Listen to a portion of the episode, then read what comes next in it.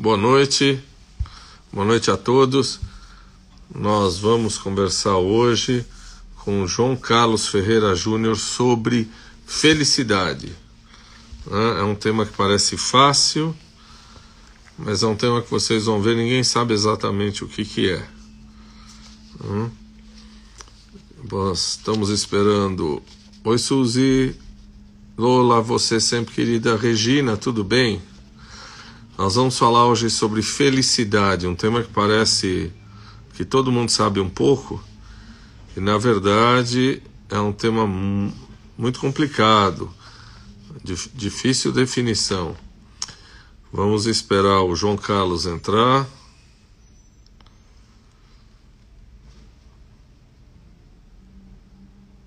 Ives, tá bom, meu amigo? Nosso filósofo vai nos observar atentamente para que a gente não cometa nenhum erro, não é? Sérgio, querido, você tá bom?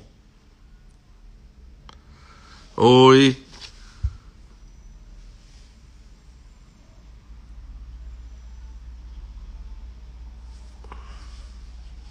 Boa noite, Fê. Boa noite. Oi, José, tudo bem? Boa noite. Nenê, boa noite. Salve. Ives, não vai. Não vai falar mal dos não filósofos aqui, hein? Marisa, boa noite.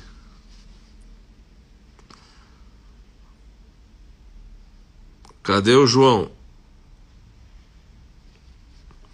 Dona Adriana, boa noite. Michel, Sheila, como vai você, Sheila? Muito boa noite. Oi, Eliane, boa noite. Oi, Valesca. Karina, boa noite. Cadê o nosso convidado?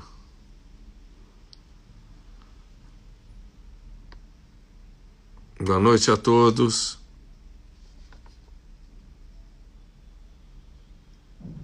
Eu acho que o João ainda não entrou. Muito obrigado, Marina. Muito obrigado mesmo pela sua gentileza da mensagem. Eu acho que é um papel que a gente deve cumprir. Papel fora da nossa vida acadêmica, a gente deve cumprir. Sheila, você também é muito querida. Muito obrigado. Cadê o João? Obrigado, Ives.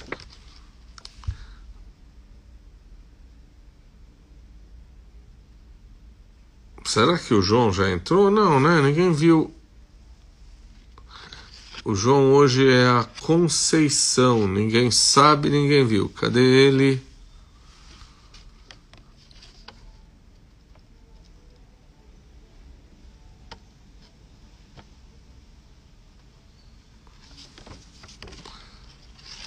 Será que o João está tendo alguma dificuldade para entrar? Ives ou Cris ou Valesca, alguém pode dar uma ligadinha para ele para ver se. João, João.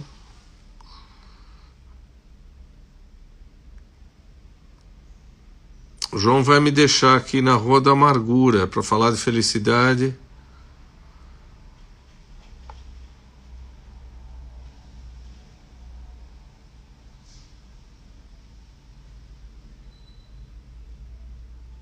Cláudia, como vai? Seu primo está chegando, viu? A live do seu primo está se aproximando. Não, ele não fugiu. Acho que ele não sabe entrar no Instagram.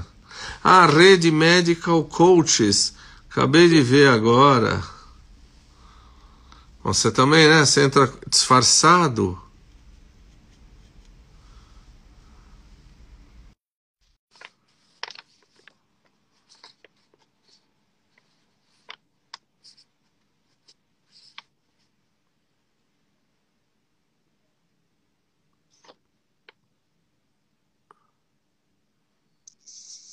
Ah! Coisas da... Você entra disfarçado porque é Rede Medical Coach. Você acha que eu vou saber que é você? Eu, eu tentei mudar o usuário, mas eu realmente não sou hábil em Instagram. não consegui. Olha, tem um monte de gente querendo saber sobre essa tal felicidade. Mas antes da gente começar, eu vou dizer que o meu queridíssimo amigo de tantos tantas décadas, né? João Carlos Ferreira Júnior é sócio da FTR Consultoria e Desenvolvimento de Lideranças, é membro uh, da International Coaching Federation e é membro do nosso núcleo de ética e felicidade, o NEPEF do Ambulim. Né? João, muito obrigado por você ter aceito conversar com a gente. Uma honra estar aqui. João, antes de a gente falar sobre felicidade, uh, eu te conheço há muitas décadas em várias situações diferentes. Você quer falar um pouquinho de você? Falar desse teu trajeto até chegar a essa a porta da felicidade que você está chegando agora? Tá bom. Bom, eu tive um caminho muito linear. Eu comecei estudando engenharia elétrica, migrei para economia, fiz meu, minha pós-graduação em marketing, depois fui estudar em psicanálise. Como você vê, caminho linear, bastante lógico. Sei. É, e nesta jornada... Peraí, estão dizendo não dá para ver o João? Eu estou vendo. É, alguém, alguém nos dá um feedback, porque estão me dizendo aqui não dá para ver o João, eu estou te vendo. Continua, João. Alguém vai nos dizer se tem algum problema. Vamos lá. Tá bom. Dá sim, dá sim. E, e seguindo nessa jornada linear, eu fiz uma carreira na indústria farmacêutica, onde nós nos conhecemos. Né? Comecei com marketing, fui navegando pela pesquisa, pelo uhum. de mercado, pesquisa clínica e outras áreas de apoio, é, em papéis de gestão. E fui diretor é, comercial da indústria farmacêutica durante 10 anos, principalmente no Roche e algum tempo na Sandoz, uma empresa de genéricos. E esse caminho da indústria farmacêutica era um caminho de cuidar de pessoas. E depois que você sai da, do cargo técnico e vai para um cargo de gestão, é, o seu resultado depende da equipe. Né? E eu me interessei muito em entender como é que isso funciona, o que, que a gente faz a respeito, até o ponto que eu resolvi transformar isso numa profissão. Então, de 2012 para cá, eu tenho essa consultoria de desenvolvimento de lideranças, onde coaching é uma das atividades que a gente exerce, e lá a gente pesquisa, né? O que, a neurociência tem a nos dizer, o que, a psicologia tem a nos ensinar, o que, que a economia comportamental tem a ensinar. E, e todas essas áreas de conhecimento, eu, eu, brinquei lá no início que eu fiz uma carreira linear, quando, quando a gente pensa como é que surgiram as universidades, né? lá no século XIII, na Itália, elas surgiram como um lugar para desenvolver a nossa forma de pensar e de compreender o mundo. Né? Elas não eram formadoras de uma capacidade técnica de exercer, uma profissão. Né? E eu acho que boa parte das pessoas que fazem uma formação superior no Brasil acabam tendo essa lógica. Então, na indústria farmacêutica, eu tive colegas que eram filósofos e viraram executivos, tive colegas que eram professores de educação física, médicos, economistas, administradores, sociólogos, todo tipo de formação, fazendo o mesmo que eu fazia. Né? Então, o que nos diferenciava é a forma de pensar o mundo que a nossa formação nos trouxe.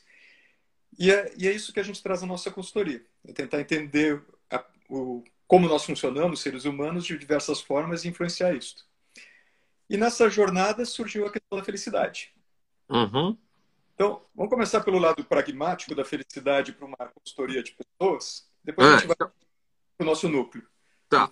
É, quando eu anunciei é, Felicidade para quê? Uma nossa, uma querida amiga aqui do Instagram disse: Bom, essa tá fácil.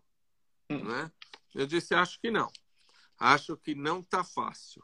Então eu queria perguntar para você: alguém sabe exatamente o que é felicidade? Olha, tem um, um estrofe de uma música que eu acho que todo mundo conhece, como definir o que eu só sei sentir. Né? É. E, e, felicidade é uma das muitas questões que se enquadra perfeitamente aqui. Né? Se você, nos vários seminários e debates que a gente teve, sempre que surge a pergunta o que é felicidade, todo mundo sabe, mas não tem um conceito. Né? Quem tenta estudar felicidade de uma forma é, sistemática, como a gente vê na psicologia positiva, como vê na economia é, tem que definir algo que seja mensurável. mas não necessariamente algo que a gente aceita como sendo uma boa definição. Então, no nosso grupo, nosso núcleo lá de estudos no Ambulim, a gente trabalha, por exemplo, com o conceito de felicidade do Martin Seligman, que foi o, o pai, ou é tido como pai da psicologia positiva, e ele diz que felicidade é uma equação onde tem o propósito, onde tem as relações, onde tem a, a quantidade de atividades que você exerce é, totalmente absorvido. É muito vago. Né? alguns dos estudos que são mais próximos a mim, que vem do pessoal da economia, eles dizem assim: é, eles, em vez de medir a felicidade em si, eles medem a frequência de emoções positivas versus a frequência de emoções negativas. Sim.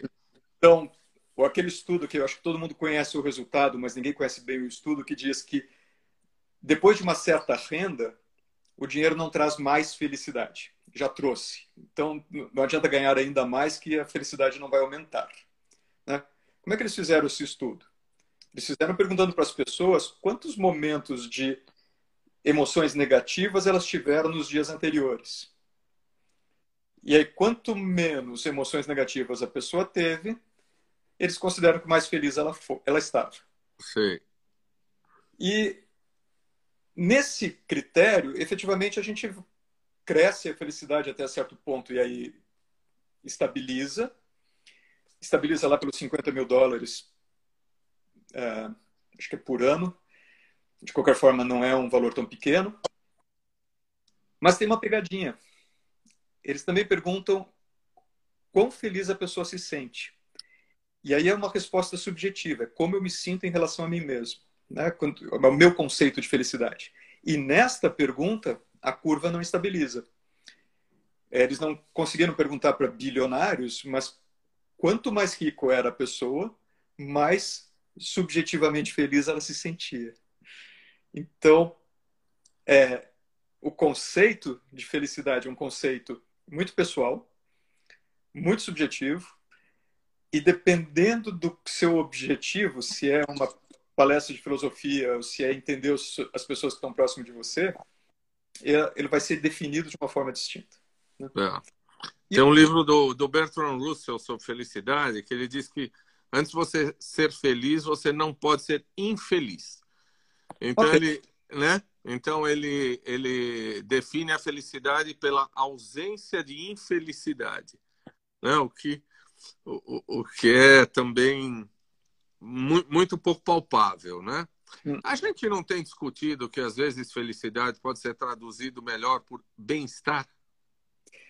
Então, essa é a leitura dos economistas. Né?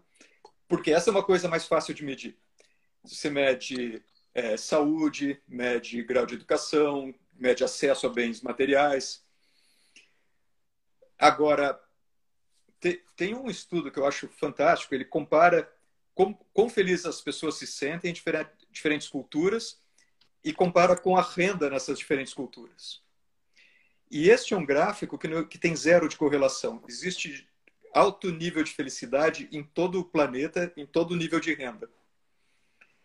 É, e tem pessoas ali que vivem em situações muito precárias e se consideram felizes. E aí você começa a questionar o que é bem-estar. Não é tão vago, tão subjetivo quanto felicidade em si, né? Você só está trocando o problema de, de lugar. Agora, não vou mais definir a palavra felicidade, vou definir o que é bem-estar para diferentes pessoas em diferentes contextos. É, mas aí você não está abordando uma parte do que a gente pode chamar de felicidade? Quer dizer, eu imagino que você pode pensar em felicidade de diversas maneiras. Por exemplo, alguém pode pensar em felicidade como ser outra pessoa como ter, outra pessoa como crer, outra pessoa como parecer. Nós estamos falando de internet. Alguém pode pensar em felicidade como autocontrole. Esse tipo de definição de felicidade não está apenas objetivando o ter? Então, é... sim, no ponto de vista, mais ou menos. Vai lá. É quando a gente tenta medir o bem-estar do ponto de vista econômico, existe sim uma relação com posse de bens materiais. Ok. Mas o pesquisador tem a liberdade de colocar o que ele quiser lá dentro. Se ele quiser colocar tempo livre como uma variável de bem-estar, ele pode. Se ele quiser colocar número de relações interpessoais positivas, ele uhum. pode. Tá? E são indicadores de bem-estar. Agora, isso dá um pouco de crédito ao pensamento do Seligman. Quando o Seligman diz que a felicidade é uma equação com vários braços, em que você pode estar zero num e muito alto no outro, ele se livra dessa armadilha. É, entre os braços, ele coloca a questão de propósito. Se você volta lá para o nosso amigo Victor Frankl, Sim. da ludoterapia, é, para ele o propósito era tudo. E naquele momento em que ele pesquisou e que ele foi desenvolvendo a, a teoria dele, fazia sentido. Né? Logoterapia, não ludoterapia. Uhum. É, mas não explica o suficiente para todo mundo. Né? Tem pessoas que têm uma vida que se consideram super felizes e se você vai perguntar para elas sobre propósito, elas não sabem por onde começar. E isso no coaching a gente identifica o tempo todo. Né? As pessoas estão levando a vida dentro de uma certa inércia. Né? É, não tem um propósito maior nem menor, mas são felizes, estão é, em harmonia consigo mesmos. Sim, acho que essa é uma boa definição, ou pelo menos parte dela, né? Uhum. O Victor Frankl fala que você pode ser feliz num campo de concentração. Você lembra desse trecho? Que ele olha e vê uma manhã, um pôr do sol e diz: é possível ser feliz mesmo numa situação muito adversa. Não é assim que ele coloca? É, você sempre lembra deste trecho, é um trecho que eu particularmente não lembro do livro. Mas faz sentido com tudo que ele fala. E ele diz uma outra coisa que eu acho super importante, que é muito mais próxima para quem não vive situações tão dramáticas como a que ele viveu. Né? Para quem não conhece o Viktor Frankl, ele foi ele ficou preso em Auschwitz durante mais de um ano conseguiu sobreviver e ele tinha já antes de ser preso uma linha de pesquisa em o propósito como base para o bem-estar. Né?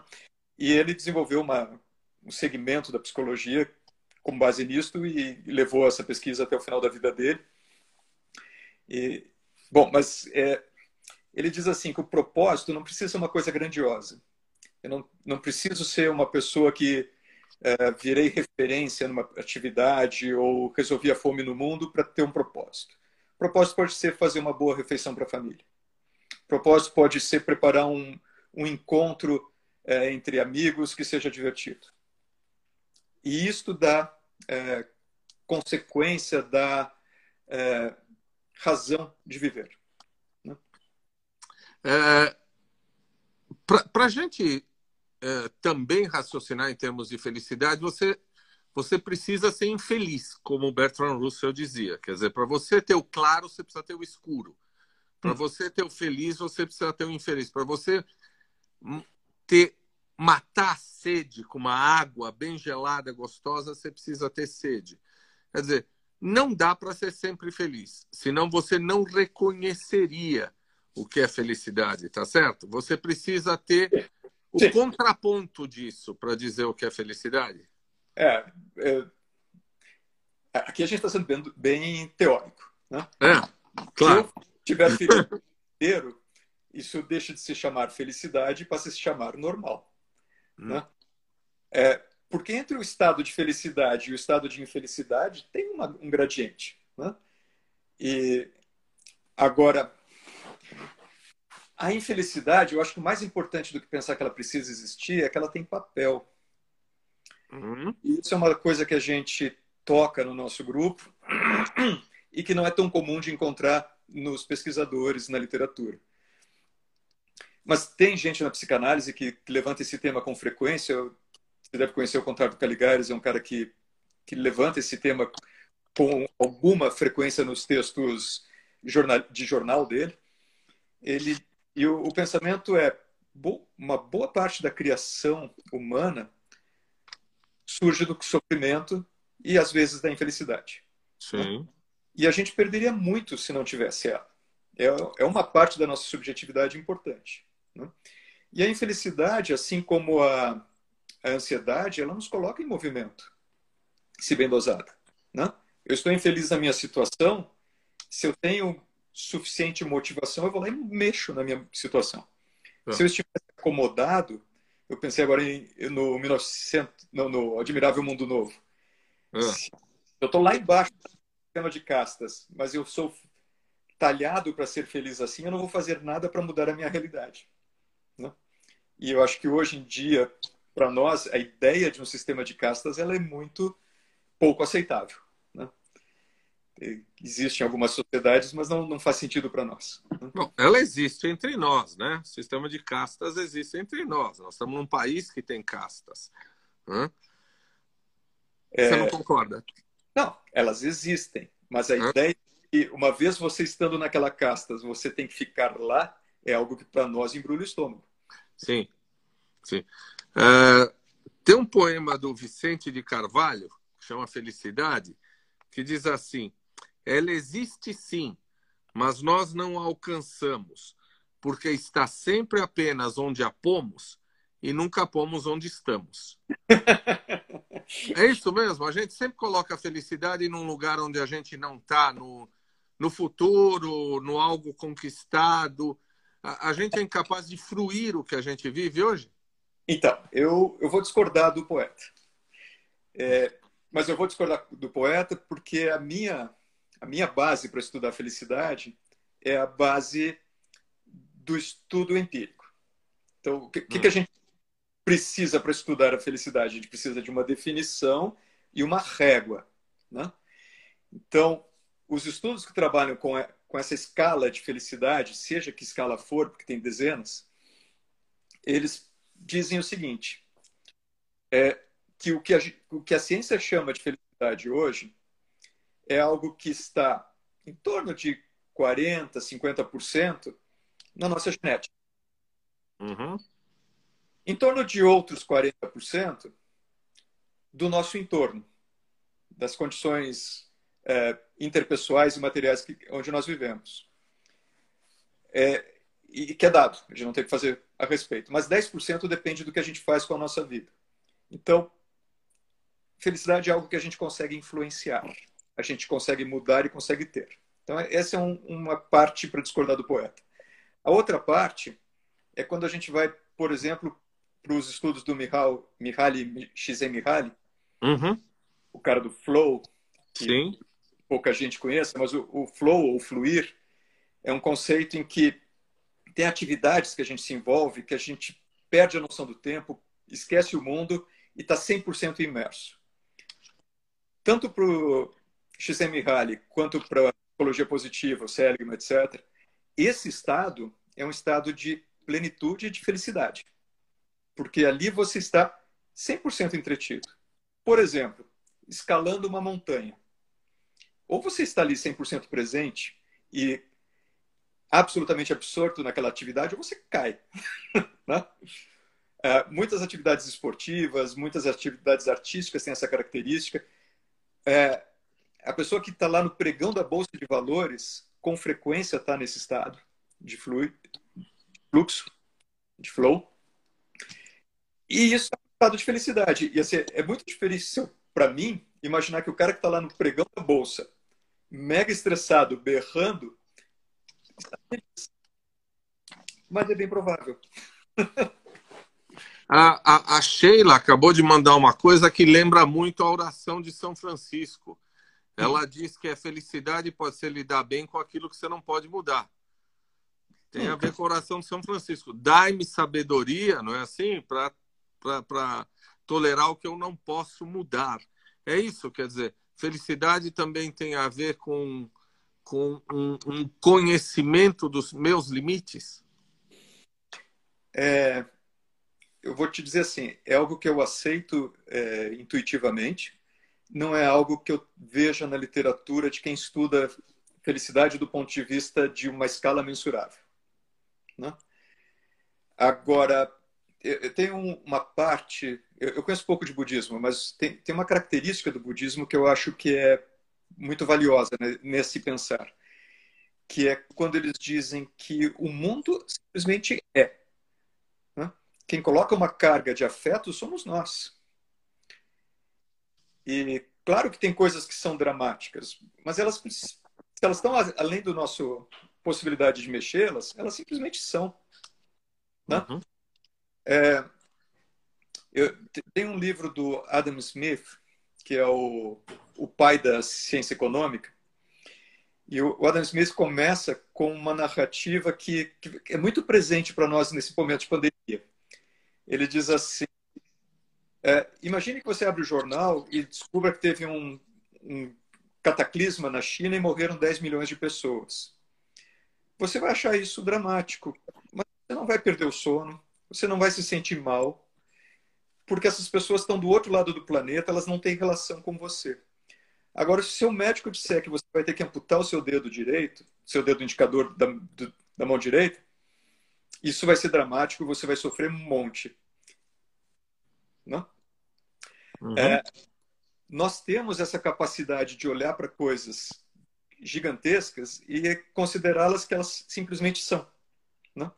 Hoje, quando as pessoas estão tratando a pandemia como algo que já passou e a gente não está nem perto disso, a gente está no auge da mortalidade, elas entraram nessa, nessa visão de que simplesmente é. Né? Ah, se a gente for colocar uma carga moral nisto, é muito complexo. Né? Como é que alguém pode negar a relevância de mil pessoas morrendo por dia de uma causa evitável? Né? E que para ser evitada basta, basta não, mas depende da atitude individual das pessoas. Então isso pode provocar um afeto forte dentro de nós.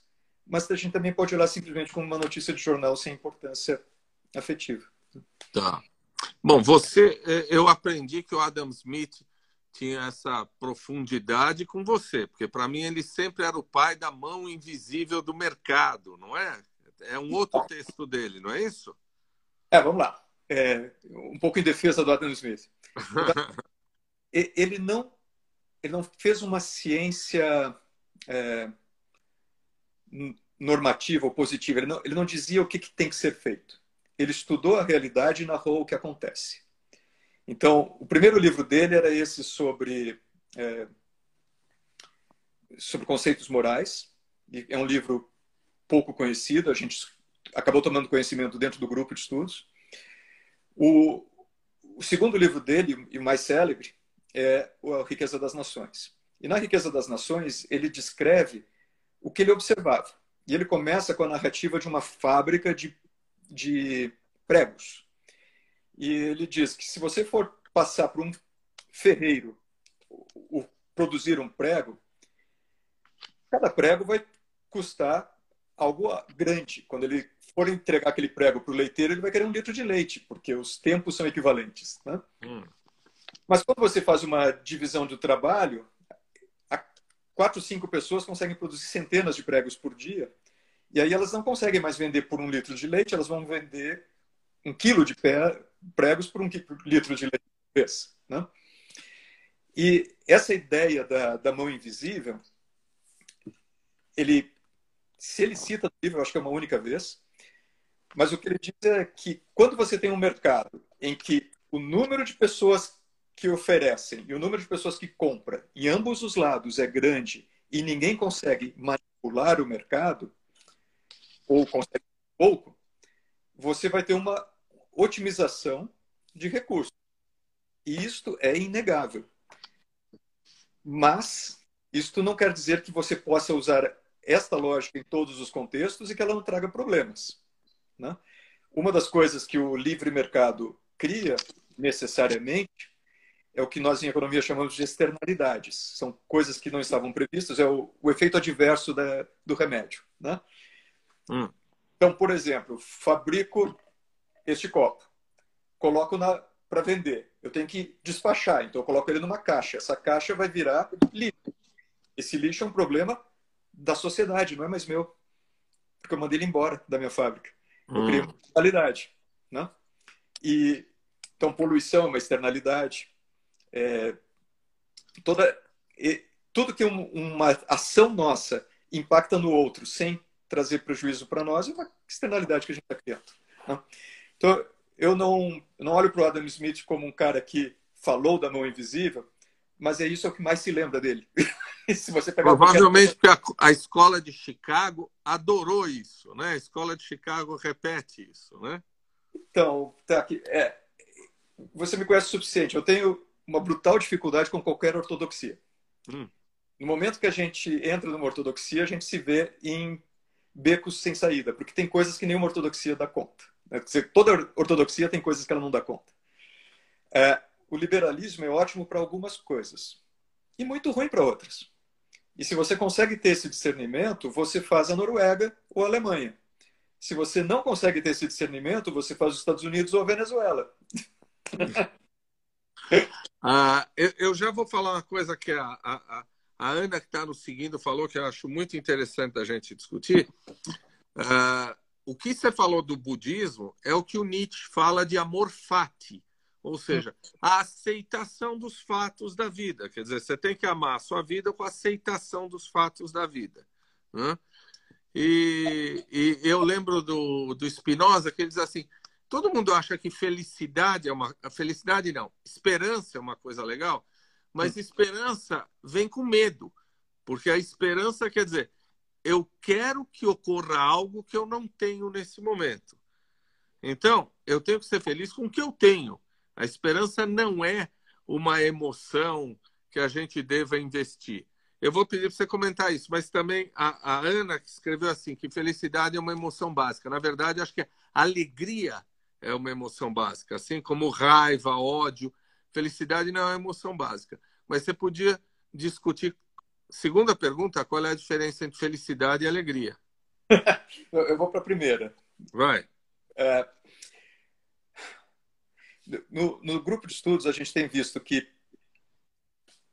os temas são tratados em diferentes culturas ao longo de toda a história da humanidade e os resultados são mais ou menos o mesmo. Né? Então, essa isenção do budismo, ela existe em alguns pensadores lá da Grécia, existe em é, existe no cristianismo, existe em várias escolas do pensamento. Né? O que a gente tem que tomar cuidado é não entrar num um sentimento de que nada é necessário. Né? Porque para existir a gente precisa de muito pouco. E se a gente for se contentar com esse muito pouco, a gente não tem a civilização. Né?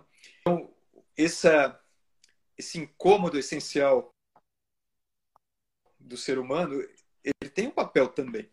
Né? O Kando que escreveu um livro cujo título eu acho brilhante. O título é 10% mais feliz. Trappier. Ele é um jornalista que ficou muito famoso, muito jovem, tinha estrutura para isso, uma crise de pânico no ar. E, e aí ele, quando escreveu esse livro para contar a jornada dele e fazer uma defesa da meditação, como método, não como uh, religião, né? Ele disse: Poxa, eu sei que a meditação me faz mais feliz, mas é só um pouquinho. então, como é que eu coloco isso num título de um livro para vender bastante? E aí ele disse: 10% mais feliz. Porque... é americano, tinha que ser americano, né? Repete é, mas ele é super que sobre isso. E, e eu, eu entendo que é isso. A gente tem uma insatisfação existencial super construtiva. A humanidade construiu o que construiu por causa dela, mas ela traz uma angústia, traz um sofrimento e que a gente pode diminuir um pouco, trabalhando um pouco a nossa felicidade. Uhum. Agora, a, a diferença que você pergunta, qual a diferença entre alegria e felicidade? Depende do autor. Depende de você. Tem tanto autor que diz que são sinônimos, como diz que alegria é parte da felicidade, como tem cara que diz que felicidade é, é o estado do ser e alegria é uma emoção, é um, algo transitório. Depende do que você quer. Mas o que a gente tem que pensar é para que fim que você está usando essas palavras. Né? Sim. É, se eu quero usar essas palavras para medir algo que eu possa depois levar para as pessoas como uma proposta, como o Dan Harris levou a meditação, é, a palavra felicidade ajuda mais que alegria, porque ser 10% mais alegre, eu acho que não ia vender tanto livro. É, é bem sutil, é bem subjetivo, mas é, o que, que significa ser 10% mais alegre? Quando eu estiver assistindo uma comédia e estiver rindo, eu vou rir um pouco mais alto. Não é isso que a gente quer, né? O que eu quero é me sentir melhor na média do meu tempo. E aí a gente chama de felicidade. A, a Tatiana está nos perguntando algo que eu me permito responder. Emoção, a, a alegria é uma emoção. Felicidade é um sentimento. Né? Agora, eu lembrei do Rubem Alves, você falou do, do, do, crescimento. O crescimento só ocorre quando a gente tem uma necessidade, quando passa por uma dificuldade. Né? Ele tem uma frase que diz que uh, você sabe que a ostra só faz pérola submetida a um estresse. Sim. Então, ostra feliz não faz pérola. é isso? Você precisa ter um estresse para fazer uma pérola dessas. Escuta, fala do NEPEF aí, a gente está falando do núcleo. Fala aí. Então, é, dentro do Instituto de Psiquiatria da USP tem vários ambulatórios. Um deles é o de distúrbios alimentares, que é onde você é o, um dos, dos professores. E, e, lá dentro do, do Ambulim, é, um grupo de, de pessoas começou a se reunir para debater felicidade. E é um grupo multidisciplinar. Então, tem lá o nosso psiquiatra, que aqui está, tem o economista, uh, tem pessoas da psicologia positiva, tem o, o, filósofo que esteve aqui a semana passada, o Ives, tem o professor de literatura. E o que nos, nos força ou nos estimula a olhar a felicidade sobre vários ângulos. É, eu diria que metade desse grupo tem uma formação filosófica muito densa, que é rico para quem não teve. Uh, tá, que eu sou a primeira geração que não teve filosofia na escola. Porque até os, o meu irmão, que é cinco anos mais velho que eu, seis, ele teve filosofia ainda. Né? Eu sou da geração Geisel, não, Medicine, da geração Medicine, que a filosofia foi tirada do currículo escolar. E ela Sim, só volta... educação moral e cívica, não é? É, mas não era, né? A educação moral e cívica não. tinha um, um, escopo muito definido e, e não tocava no, na filosofia. Ah, claro. Eu ainda tive sorte, em parte da minha educação, eu estudei primeiro numa escola metodista, que seguiu a cartilha da, do Ministério da Educação, e depois eu fui para uma escola que não tinha denominação religiosa, mas alugava o prédio de uma escola luterana. Então eles tinham por obrigação que ter uma aula de religião. E não, não era uma escola religiosa. E, e aí eles colocaram naquele espaço uma pessoa que debatia conosco ideias. E debatia sem dar nome aos filósofos por trás. Então, nós repensamos coisas que já estavam mais que pensadas sem ir atrás do, dos autores. Então, eu fui ler filosofia muito mais adulto e, para mim, é fascinante estar nesse grupo cheio de pessoas que são versadas no tema. E tem um outro lado dessa turma, que é o pessoal que estuda a, a felicidade como ciência. Uhum. E aí estão as pessoas da psicologia positiva, nós temos três psicólogos que estudam isso, eu estudo, você estuda, então a gente traz essa pegada mais mensurável. E é onde eu me sinto mais confortável também, né? porque eu venho da economia, venho da, do mundo empresarial. Se você não pode medir, você não sabe o que fazer com aquilo. Uh, na, na, na, Grécia Antiga, uh, um grupo de filósofos chamados estoicos achava que felicidade a gente só encontra quando não deseja nada. É absoluta ataraxia. O desejo me trai. O desejo me faz infeliz. Eu, eu, eu não devo desejar nada. É assim que eu serei feliz. Mas não é isso que eu quero dizer. Também vem da Grécia Antiga uma ideia de que eu não posso ser feliz sozinho. Felicidade é uma questão social, é uma questão coletiva. Hum. Felicidade é uma questão maior. Você entende assim? Não, mas eu vou contextualizar. É, se você pegar os estudos que já estão é, de domínio público, publicados em revistas revisadas por pares, etc., você vai sair com a percepção de que o que mais aumenta a felicidade de uma pessoa são as relações interpessoais. Uhum. E faz sentido. Mas não significa que aquele eremita que mora sozinho no deserto não seja feliz. Porque se ele estiver com uma vida que predomina o, flow dele, o, o fluxo dele, mesmo sem relações interpessoais, ele vai ser uma pessoa feliz, conceitualmente. E, e é isso que me faz gostar do conceito do Seligman. Nós, seres humanos, somos diferentes uns dos outros. Algumas pessoas priorizam algo, outras priorizam outro algo. E em nenhum estudo a gente afirma categoricamente que para todas as pessoas aquilo serve. E tem um que a gente debateu e provocou muita surpresa no grupo, né? É, nos Estados Unidos, uma das ações que foi medidas como tendo maior impacto no nível de felicidade das pessoas foi escrever uma carta de gratidão e depois levar até a pessoa e falar o que está na carta. Isso faz com que o sentimento de felicidade do americano se leve muito e por muito tempo. Fizeram o mesmo estudo na Coreia, o efeito foi inverso. As pessoas têm uma queda no sentimento de felicidade. E a pesquisadora ela foi honesta o suficiente para dizer que ela não sabe por quê.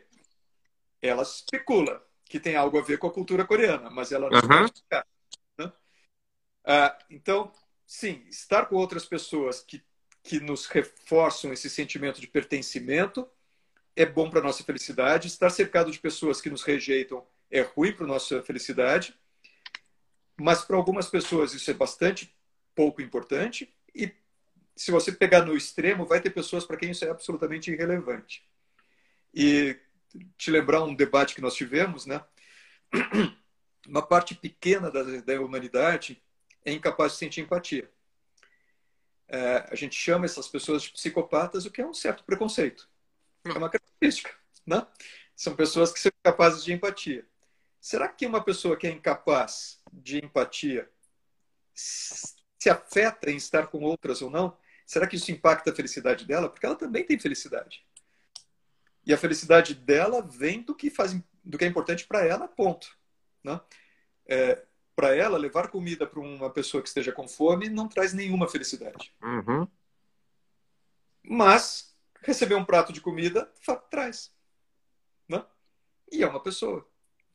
Convive entre nós, tem direito à existência e muitos são funcionais. Muitos estão na cadeia.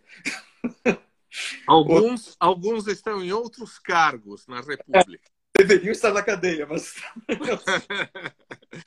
Assim se lembrou um negócio que aquilo que a gente já discutiu, o índice de felicidade de um país, lembrou do Butão. Hum. Mas acho que não é mais o Butão agora, né? A Finlândia ou um país escandinavo é. agora. O... Eu não sei se o Butão alguma vez, alguma vez esteve lá no topo da lista. Já, mas... já esteve mas ele tem a ambição de, ele mede, ele acompanha. E, e, eu acho que isso que tornou ele tão famoso, porque eles colocaram entre os objetivos da sociedade do Butão a felicidade. Então, nisso eu acho super meritório o que eles fizeram. Nas, olha, pesquisar felicidade entre culturas é uma pesquisa de baixa confiabilidade. Uhum. Então, esse é um alerta importante. A gente a, a maioria das pessoas que está fora da academia não, não tem noção de como os estudos são específicos. Como é difícil de você pegar estudos diferentes e agrupar. Então, as escalas de felicidade entre países, é, a gente tem que olhar com muita reserva. Mas os países escandinavos, a Nova Zelândia, a Austrália, são lugares, é, a Suíça, são lugares onde as pessoas, aparentemente, são mais felizes que a média do planeta eu já vi estudos onde o Brasil estava muito bem e outros em que ele estava mais ou menos na média. Hum. E, e certamente, se você pegasse o Brasil de 2012, ele ia estar muito bem e o Brasil de hoje estaria provavelmente mal. Né? É, essa história, eu lembrei da Coreia, a, uh, o que justifica que o coreano não fica feliz não é, não é uma coisa cultural, nós até já discutimos, que ele se sente a partir daí devedor do outro. Então, dizer, essa... isso não é uma alegria, ele se sente devedor, ou seja, é pior. Essa é a especulação que a Lyubomirsky, que é a pesquisadora que, que tra trata esse tema, uh, levanta. Mas, de novo, é uma especulação. é, é mais ou menos como aquele cara que chega e diz: ontem a bolsa subiu porque o Guedes falou tal coisa.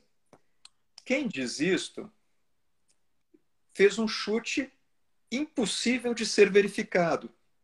Mas se você acompanhar os analistas econômicos e os jornais, todos os dias, no Brasil, nos Estados Unidos, na Alemanha, no mundo inteiro, tem pessoas que fazem essas frases.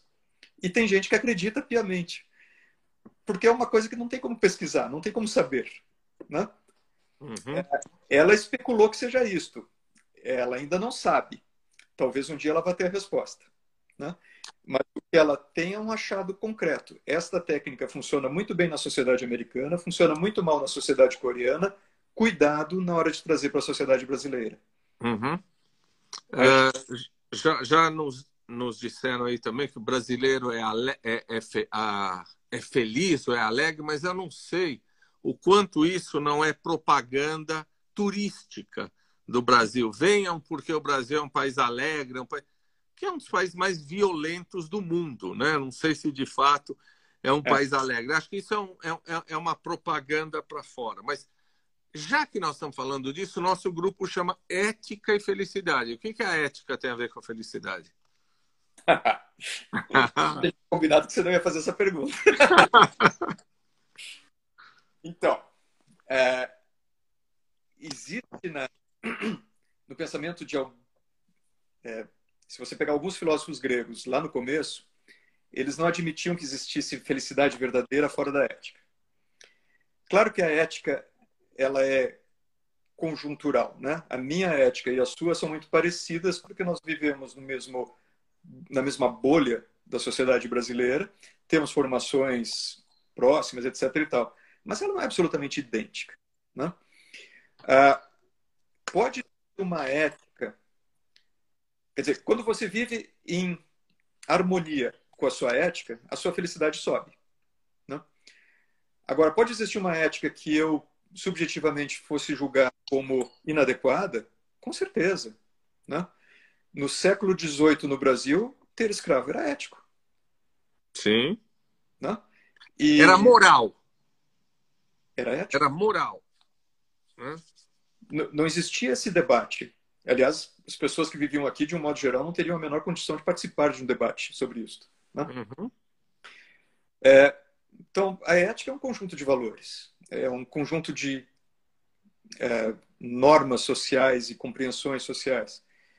Agora, eu, eu, entendo que exista uma correlação direta entre a ética e o sentimento de felicidade, porque quando há uma dissonia entre, entre você e o seu contexto, isso vai afetar a sua felicidade. Ah, agora, eu sou minoria no grupo. Eu acredito que é possível você ser antiético e feliz. E, e isto a gente vê com alguma frequência na nossa sociedade onde o antiético é tão visível. Né? Porque dentro do contexto dele, o microcontexto dele, ele tem um comportamento ético. Né? Uhum. Né? Eu, eu vou fazer uma, uma analogia aqui bem ruim, mas é a primeira que me ocorre. É, eu distribuo comida na rua para sem-tetos. E uma das coisas que me chama atenção é quando eu vou entregar para uma pessoa e ela já comeu, ele me diz: Eu já comi, mas tem aquele ali que ainda não. É uma super ética de relacionamento entre eles. Todos são assim? Imagino que não. Eu, eu tenho um microcosmo pequeno. Eu frequento aqui a região da Consolação, sempre que era César. Mas aqui a ética é esta, e quem distribui no centro já me disse que é a mesma coisa. Né? Ah, esta é uma ética daquele grupo. Entre nós, é, seria uma esquisita, né? E você pega uma mesa de irmãos e está trazendo a batata frita, aquele que já está meio satisfeito, ele vai pegar aquela batata frita do mesmo jeito. Uhum. é, o, o, pessoal está usando muito essa questão do antiético. Eu, eu queria fazer uma coisa um pouquinho diferente, dizer, ética é uma coisa relacional, é minha com o outro. Uhum. O cara que você chamou de antiético tem a própria ética. Sim. A ética dele. Quer dizer, Sim. não é a minha, não é a sua, mas é a ética dele. Nesse sentido, ele não é antiético, ele tem uma ética muito pessoal e muito particular. Então, a felicidade dele se coaduna com a ética que esse indivíduo tem, não acha? Sim. Sim.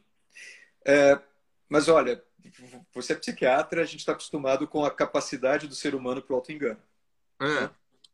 É, vamos sair da, dos casos mais dramáticos, como roubo, corrupção, e vamos para as pequenas falhas nossas humanas. Quando o professor pega o aluno colando, o aluno, às vezes, fica é, embaraçado e se sente constrangido porque ele está dentro da ética das, daquele contexto. Mas tem caras que ficam efetivamente irritados e se sentem humilhados, agredidos e saem batendo. Né? Uhum. Na ética dele, colar pode até ser errado, mas, ser, mas identificá-lo, identificá-lo, apontar o dedo, expô-lo, isso é mais antiético ainda. Né?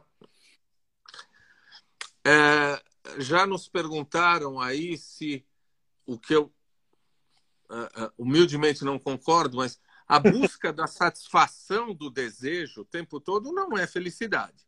Não, com né? certeza. É, é, até o contrário. Tem um, uma certeza que a gente tem hoje que é muito interessante. O, o ter bens materiais é, é uma coisa que a gente ambiciona, deseja, nos estimula e nessa hora ele nos traz felicidade. Enquanto a gente está buscando as condições para ter. A partir do momento que a gente tem, aquilo diminui a nossa felicidade ou passa a ser irrelevante. Curiosamente, experiências não.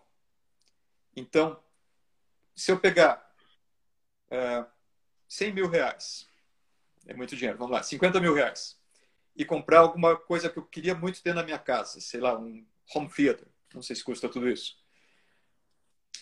Ou pegar esse dinheiro e fazer uma viagem, quando puder de novo viajar, é, para a China. Qual das duas coisas vai me trazer felicidade e qual das duas coisas vai ser irrelevante daqui a um ano? Uhum. É, é, é, essa história de satisfação do desejo lembra a frase do Schopenhauer, que diz que o homem balança entre o tédio e a infelicidade. Ele tem tédio porque já não gosta daquilo que tem.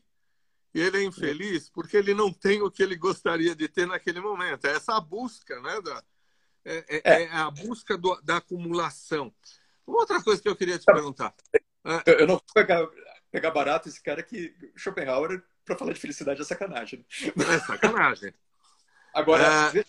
se, se o que eu tenho como ambição são coisas que vão ficar na emoção e não no físico, a ambição sim pode trazer a felicidade, mesmo quando for desmensurado. Então, quando você olha uma pessoa que gastou um milhão de reais para fazer a festa de casamento da filha, para os meus valores, é algo incompreensível. Mas, muito provavelmente, para a felicidade desta pessoa, ter feito aquela festa vai ser muito mais duradouro do que se ela tivesse dado um apartamento para a filha. Uhum. Muito mais duradouro. Porque tem a, a experiência emocional, a lembrança, as pessoas que vão comentar e aquela festa que eu, eu realmente não consigo compreender, para aquela pessoa vai ter um sentido de felicidade muito duradouro, talvez pelo resto da vida. Desde que ela não se separe um ano depois. Não sei nem se faz diferença, cara. Eu acho que faz. Essa continua existindo. Muita gente está falando da felicidade como autenticidade. É, hum. Eu queria, eu, eu acho que ter coragem necessariamente não te faz um homem feliz, mas ser covarde certamente te faz infeliz. Você não precisa ter coragem para buscar as suas escolhas pessoais. Você não precisa ser autêntico para buscar a felicidade. É, eu vou te dizer que uma linguagem meio pedante, mas são variáveis não correlacionadas. Sei, sei, sei.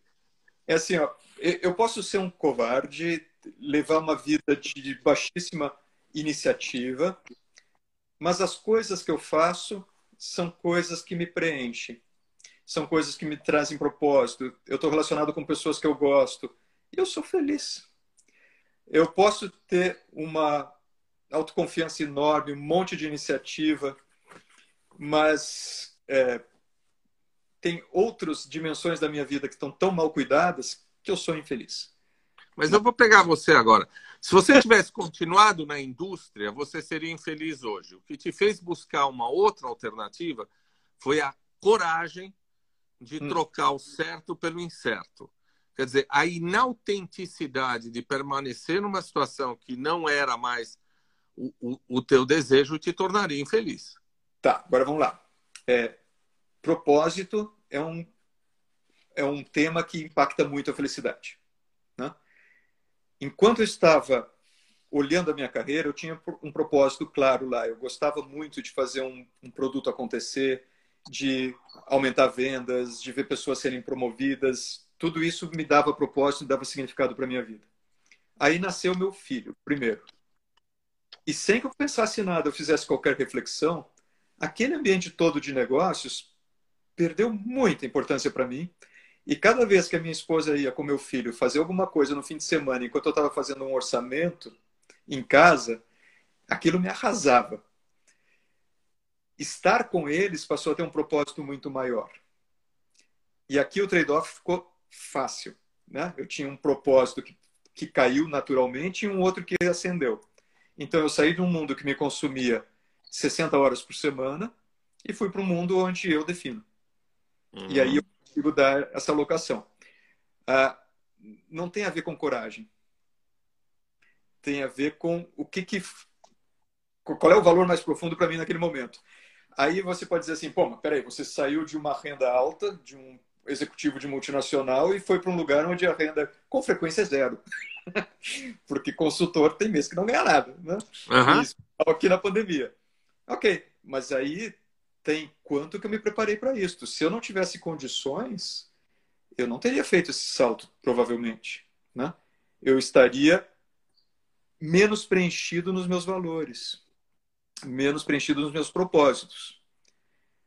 Ou teria me jogado, teria jogado o padrão de vida da família lá embaixo e tudo bem se fosse uma coisa tão forte assim. E uma coisa que é super importante sobre nós, seres humanos, é situações dramáticas nos afetam muito por pouco tempo. Né? É aqueles estudos que você conhece, que nos deixam muito intrigados. Cara ficou tetraplégico e dali um ano o nível de felicidade dele era muito próximo ao anterior ao acidente. O cara ganhou na loteria e dali um ano o nível de felicidade dele era muito próximo ao é, dia infeliz. É, hum? Mudanças de patamar muito radicais na nossa vida têm um impacto grande por pouco tempo. Tem um estudo que eu acho ótimo, é estou sendo sarcástico, tá, gente? É, sobre o casamento. Olha, o casamento... você tem um minuto para complementar seu pensamento, senão nós tá vamos ser derrubados. Fala do casamento em um minuto os estudos de casamento mostram que o casamento faz com que a felicidade suba, suba, suba e caia logo em seguida e volta para o basal. O casamento não traz a felicidade. E tem estudos que dizem os filhos não trazem felicidade. Mas, de novo, é um estudo de média populacional, não é verdade. Né? Quem tem filho sabe o quanto aquilo fez sentido para aquela pessoa. E eu acho que essa é a grande chamada. Felicidade é algo individual, não é de um fator, é multifatorial, e dá para trabalhar em cima dela. Esse é o encerramento. Dá para trabalhar em cima dela, nós vamos ser derrubados, mas um outro dia você vai dizer se felicidade pode ser ensinada. Pode, 10%. Só um pouquinho. João, obrigado, cara. Nos vemos na próxima reunião do grupo. Muito obrigado, hein? Uma aula. Tchau, beijo. Tchau.